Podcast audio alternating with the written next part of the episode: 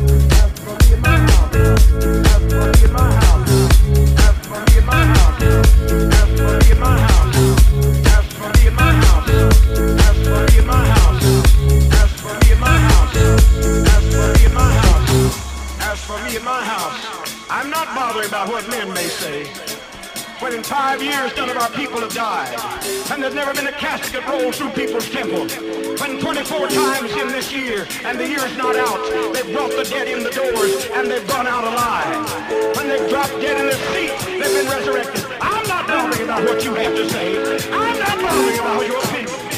I'm living